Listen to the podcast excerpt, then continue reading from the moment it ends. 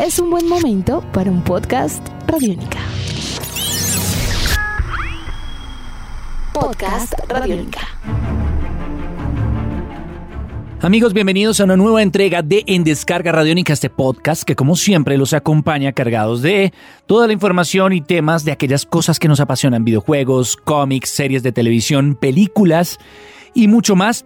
Mi nombre es Diego Bolaños, arroba Diego Mao B, y como siempre esto se hace en dupla. Así que un saludo también, bienvenido Iván Zamudio, arroba Iván Zamudio 9 y arroba piloto punto espacial punto 3000.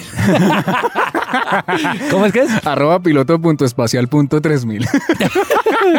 ¿Qué más? Bien, bien, todo bien, todo súper. Hoy nos ha traído un encuentro bien interesante porque vamos a hablar de una película que, digamos, ha llamado mucho la atención desde que se estrenó Avengers Endgame, además porque es la película que cierra oficialmente fase 3, digamos que funciona como epílogo y preludio a lo que va a ser fase 4 y es Spider-Man Far From Home, lejos de casa. Lejos de casa. Bueno, hay un tema, este podcast tiene spoilers. Entonces, eh, sí, de una vez, eh, entonces si ustedes Si quiere la reseña, sin spoilers. sin spoilers, vaya al www.radionica.rocks porque Diego Maobe hizo una reseña muy interesante y un análisis muy interesante alrededor de esta película. Pero bien. Pero bien, bien. bien, sin spoilers. Bien. Todo bien, bien, bien. ¿Sí? bien. Todo Gracias, bien. Gracias, muy amable. Muy bien. Bueno, nos vamos con... Gracias, esta- licenciado. Licenciado. Nos vamos con esta película que para datos técnicos fue estrenada exactamente en los Estados Unidos el pasado 2 de julio. La película viene siendo una secuela, entre comillas, directa de lo que fue Spider-Man Homecoming. De nuevo encontramos al señor John Watts como director de esta cinta. Hay que recordar pues que este señor había hecho películas de horror, una de un payaso por ahí que es eh, bastante curiosa. Película producida de nuevo por el señor eh, Kevin Feige y de igual manera pues repite para este caso pues el señor Tom Holland interpretando a el eh, amistoso buen vecino el hombre araña.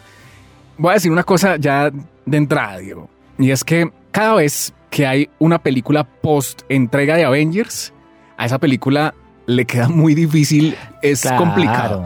Es complicado, hay que recordar pues el efecto que generó Iron Man 3 después de Los Vengadores 1, empezando además fase 2, que eso fue un poco preocupante. Hay que recordar el efecto que generó Ant-Man después de Age of Ultron, que fue también complicado, pero, no, le fue, tan no mal. preocupante. No fue tan No, porque, preocupante. porque en sí estábamos hablando de un héroe que no era como principal para muchos, así que estaba defendiéndose solo. Sí. Esta tiene la carga que usted acaba de decir, Sí. y es que Esta, es el e- epílogo. esta- esta tiene una carga y además carga por dos, ¿no? Porque es obviamente dos películas de Avengers que conforman un gran arco de una gran historia muy, muy compleja que es pues eh, Infinity War y Endgame.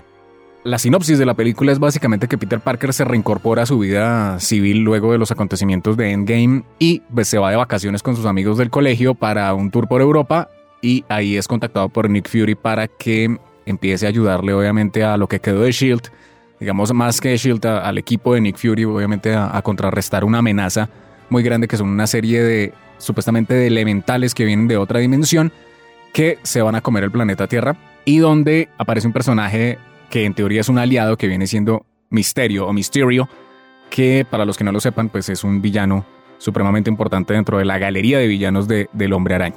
Entonces, eso básicamente es lo que trata la película. ¿Le parece si arrancamos como en orden? Como, como debe ser, por el principio. Por el principio, sí.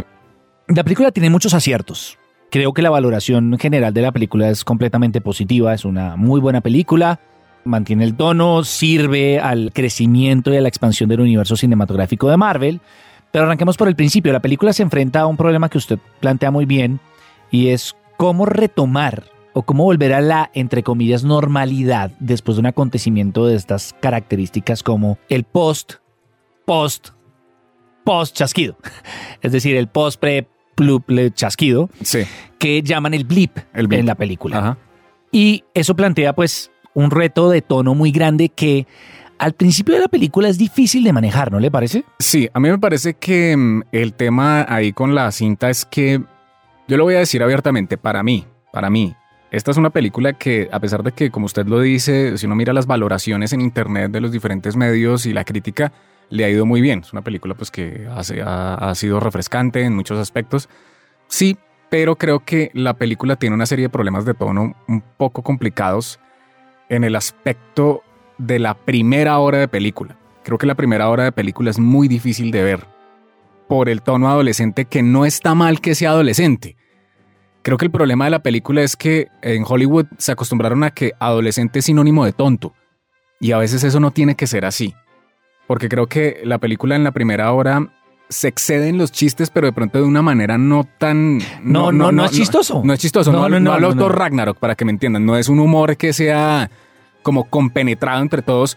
Porque si uno lo mira, es que el problema ni siquiera es Peter Parker, el problema no es Jack Gyllenhaal que hace un papel. El problema es de guion. El problema es de guion, pero es de los personajes secundarios. Y cuando me refiero a los personajes secundarios, es que los compañeros de colegio.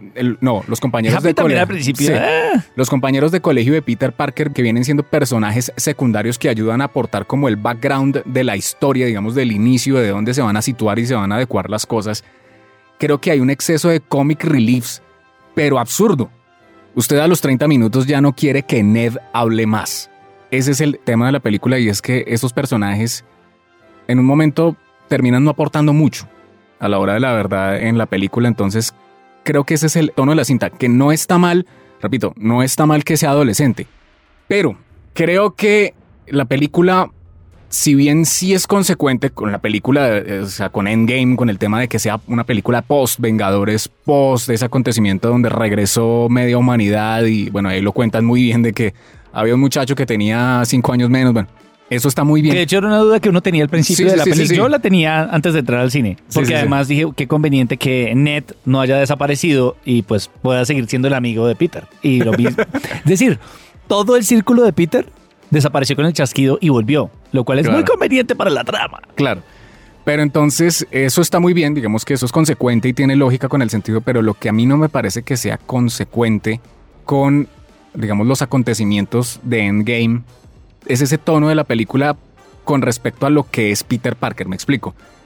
Si usted lo matan y vuelve cinco años después y le matan a su tutor de una manera dramáticamente fuerte, por así decirlo, pues yo creo que Peter Parker lo debieron haber puesto con un poco más como de madurez en la película.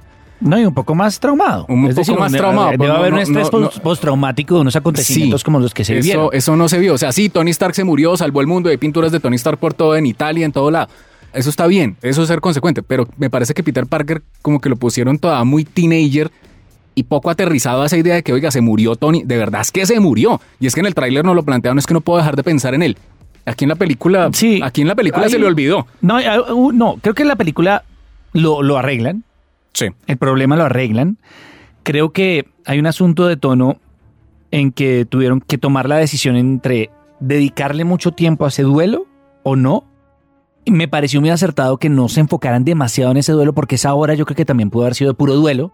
Que también debe, pudo haber sido uh, una mamera de película mamera, puedo decir. Sí, no, y está bien, está bien. una, una, una, película inmamable de, ay, qué tristeza, qué tristeza, se los Avengers. Pero que se equiparen las cosas. Exacto, entonces el punto es que muy acertadamente no le gastaron demasiado tiempo, pero ese tiempo que se gastaba en la introducción de, la primera etapa de la película, sí lo gastaron estableciendo un, el asunto del romance, del, de la atracción de Peter por MJ. Del viaje. Pero el tono sí, el tono no fue el adecuado. Creo que igual aunque no fue el mayor de los aciertos, que yo también sí creo que fue la parte más, más débil de la película, no fue tan grave. Hay que tener en cuenta que los escritores son los mismos de, de Ant-Man and the Wasp y que son los mismos escritores de, de, Homecoming, en este caso, que son Chris McKenna y Eric Summers. Sí, tal vez hay que vigilarlos, pero creo que es un problema que tiene el MCU siempre. Y me pasó también con Guardians of the Galaxy 2 eh, creo que mucha gente le pasó, con Ant-Man. A mucha gente le pasó con Ant-Man. Hay gente a la que le pasó con todo Ragnarok, porque recordemos que al principio no fue muy bien recibida. Creo que al final, aunque no le aporta demasiado a la película, tampoco le genera un lastre, porque a partir de, del momento en que la película entra en situación, se pone muy buena. Se pone muy buena. Es muy buena. Y además es que es una gran introducción a los dilemas de Peter Parker. Es decir, empieza a construir el personaje que esperamos y creo, y usted me corregirá aquí, Iván, y es que claramente esto está pintado para que Peter se convierta en el centro del MCU eventualmente. Sí, es que eso era lo que yo quería ver con ese tema de la madurez del personaje. Creo que sí, puede que lo veamos a, largo plazo Pero también recordemos que Kevin Feige también eh, Sí. comentó que la idea es dar un tratamiento a Peter como las películas de Harry Potter. Es decir, vamos a ver, primero, esto da luces, además con los easter eggs que encontramos, como por ejemplo el de, el de la calle que se está restaurando en Manhattan y se ve uno, dos, tres y en duda. Sí, sí, sí. Creo que lo que está adelantándonos es que vamos a tener por lo menos unas 5 a 6 o 7 películas de Spider-Man. Porque además dice que la construcción del personaje va a ser año por año, como fue Harry Potter en Hogwarts a lo largo de sus películas. Entonces creo que ellos tampoco quieren darle ese salto de madurez aún. Creo que Peter se va a enfrentar a muchas cosas y tampoco podemos negar que en la película de 2017 estábamos viendo a un Peter Parker que, que- No. que se moría por ser un Avenger. No, no, no. no y además, Termina diciendo, no estoy tan listo. no, y además eh, hay una cosa. Cuando en Homecoming, cuando Peter Parker pelea contra Vulture, Peter Parker no ejecuta ni un golpe, ni un puño, ni una patada. En esta película, por lo menos, uno ya lo ve arremetiendo golpes ya más, más seguro de sí. Entonces, eso está bien, pero creo que falta un Creo que nos poco. afectó. No, sí, falta un poco. o De sea, todas formas, pero poco. creo que es un asunto más de tono que de construcción de personaje. Sí. Porque el asunto de la construcción de personaje creo que estamos cayendo víctimas nosotros del mismo blip. Y no entender que para Peter no había pasado nada. Además, recordemos eso, que en el blip la gente desapareció y apareció sin saber qué estaba sucediendo. Es decir, Peter lo explicó muy bien y dijo, yo me desmayé Y y, de repente estaba con Una Doctor guerra. Strange, que me dijo que tenemos que venir a ayudar. Para él no había pasado absolutamente nada. Para él, todo esto es Infinity War. Para él no es Endgame. Claro. Entonces yo sí creo que, que a diferencia, y está chévere que tengamos dos opiniones al respecto, creo que, que aunque el problema de tono y de guion del principio de la película es evidente para ambos, no, yo creo que sí, sí está bien que se tomen un poco lento ese desarrollo de personaje. Creo que sí le aportó. Igual es que el segundo tercio de la película, el Es segundo una acto, es una maravilla. cosa loca. Mire, es tan maravilloso que a la hora de la verdad yo siento que adaptaron muy bien Amazing Spider-Man 13. La aparición de Quentin Beck y de Mysterio. Jake Gyllenhaal se roba el show en esta película como un villano que lo adaptaron muy bien. Es que es muy bien, es que el es giro perfecto. fue muy bien hecho. Yo es hay que saludarlo. Es que es perfecto porque hay que recordar, en los cómics a lo ponen como un ilusionista y él engaña a Peter Parker, sí, yo soy su aliado, pero a la hora de la verdad, no, está jugando detrás una trama buenísima, pero entonces acá no es... Y el homenaje a la historia original del, del artista de efectos especiales también no. Ah, no, buenísimo. Entonces eh, lo ponen como un, como un artista de efectos especiales, no como un ilusionista, y lo ponen obviamente con el tema de la tecnología, de una tecnología que la trajeron desde el Capitán América. No, yo me cogí la cabeza así, yo dije, esto es, Sí. es muy bueno. Hay que perdonar, es decir, Eso no sí, podemos yo- pretender no. la perfección. Es decir, no, hay que pero perdonar esto, los Pero bemoles. esto ya pasó, eh, cuando digamos la primera hora pasa y todo esto pasa y, y- se pone muy buena. La sí. película se pone muy buena, es muy buena. Todo el tema de, del ilusionismo de Quentin Beck, de Mysterio, como se plantea en los cómics, de que le pone otras realidades a Peter Parker y lo engaña, eso es igual en la película. No, y además que No. hayan encontrado la forma de traducir esto, porque uno de los elementos que yo pensé que iban a utilizar era, por momentos me preocupaba que Misterio se convirtiera en un espantapájaros, me preocupaba, Sí, porque para poder lograr esas imágenes icónicas de los cómics y hacerlo un enemigo que está casi metido en la cabeza de Peter, era muy difícil. Creo que la implementación de la tecnología sí. como lo hicieron fue maravilloso. Además que visualmente le aporta a la película de una forma asombrosa. Es brutal. Es un disfrute técnico brutal, es brutal. increíble y no tiene...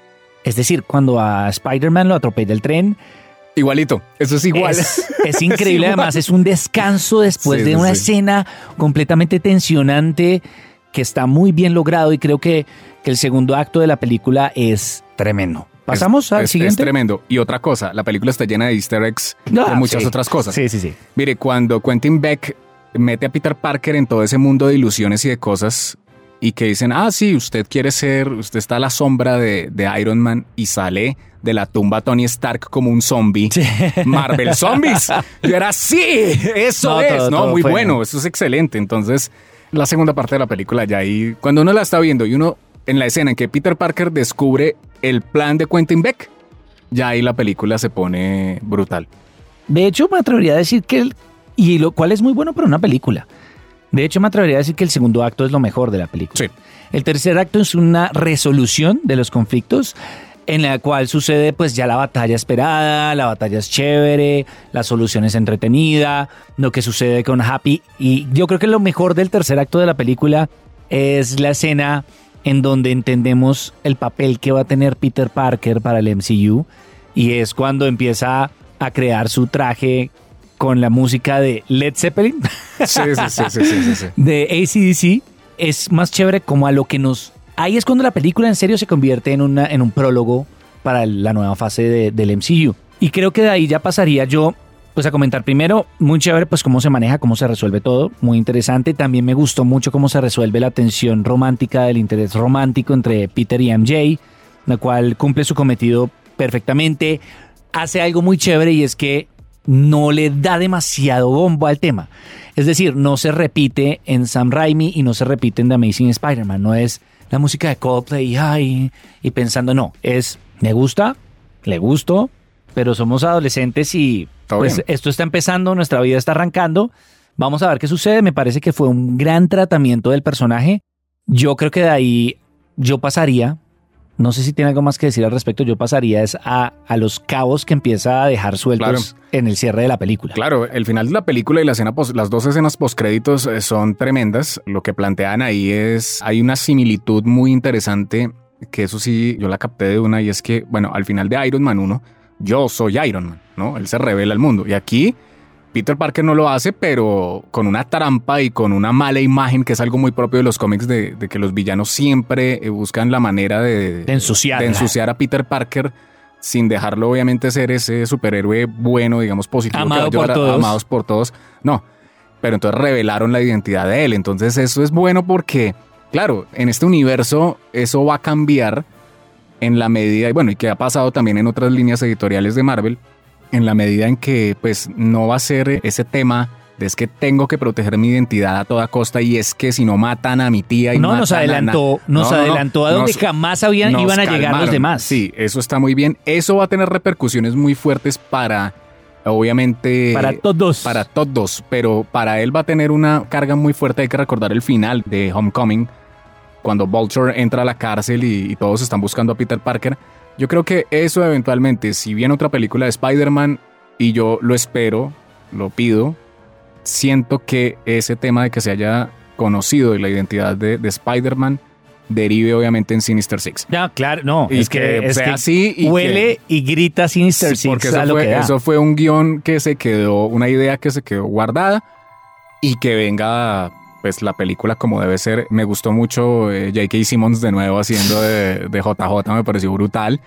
Que respeten eso, ¿no? Que no haya tenido que ser otro actor, sino que sea él porque es No, que es él. Pero no, tendrí- no, o sea, no tendrían Sí. por qué respetarlo. Es más bien como un homenaje, Sí, a- sí, sí. No, no solo a- al personaje, no solo a las películas que claramente fueron el cimiento de todo esto que vemos hoy en día con los superhéroes, sino además que es un gran actor. Es decir, ¿para qué, pa qué Buscar hago otro, un nuevo ¿no? casting si ya lo tengo? Es decir, no hay Y necesidad. es él. Es que Es es, él. él. Es que es él. Es que, es que uno lo ve y uno dice, no, es que es él. Él es JJ. Entonces eh, eso es brutal. Y la otra escena post créditos, pues que conecta obviamente con, en este caso, con Capitana Marvel y con el tema de los Skrull, con Talos y obviamente algo, una teoría y un rumor que había por ahí volando y era que en este caso estos extraterrestres sí están viviendo en la Tierra desde hace mucho tiempo y han estado haciendo de las suyas para bien o para mal. Y en este caso, pues es el reemplazo, obviamente, de Talos eh, haciendo el copycat de Nick de Fury. Y además la escena de Nick Fury, dónde está y qué está haciendo. Entonces, ¿qué nos quiere decir eso? Que el copycat se quedó acá en la Tierra y estuvo manejando las cosas de la Tierra. Pero el verdadero Nick Fury está en el espacio haciendo cosas más grandes que es, lo que, Sword. que es lo que viene para futuro. que está con Sword y que claramente pues es, de hecho esta es la única conexión que se mantiene entre el universo, el espacio Sí. y la Tierra, porque ya después del asunto Thanos, lo que sucede en Guardianes de la Galaxia vuelve a estar completamente desconectado.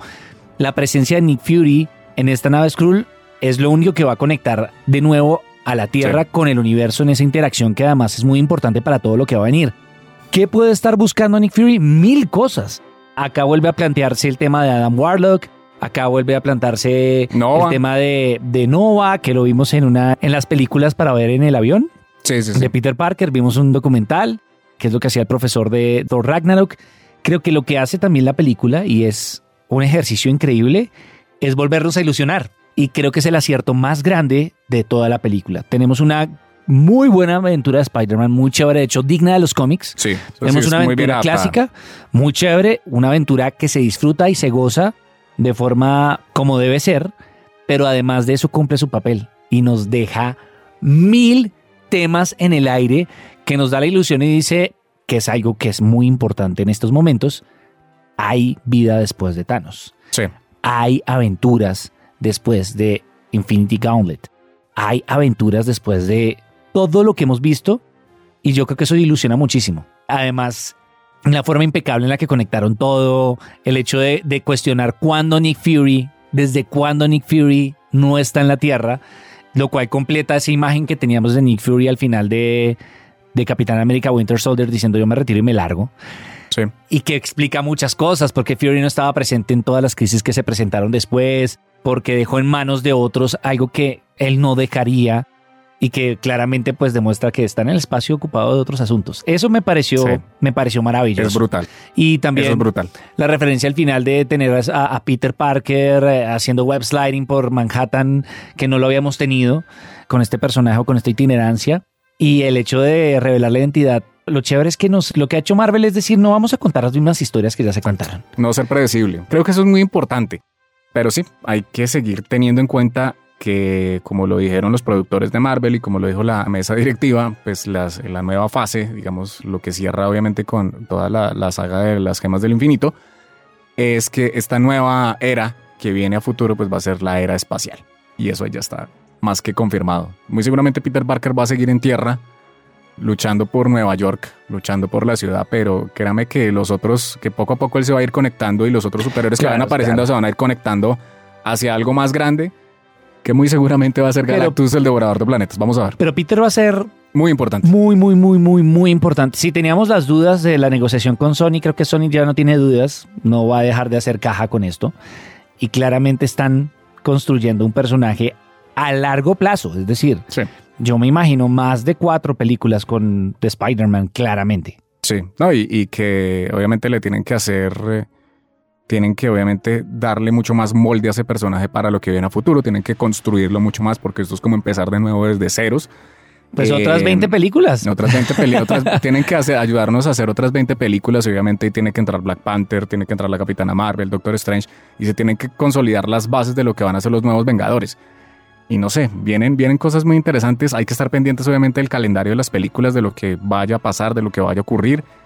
Y pues nada, seguimos obviamente pendientes de- del universo cinematográfico de Marvel, de lo que viene a futuro, porque empezó, es que es de nuevo, es difícil para la película que siempre viene después de los Vengadores, pero creo que los resultados a final de cierre de la película, para lo que deriva a futuro, van a ser muy, pero muy buenos.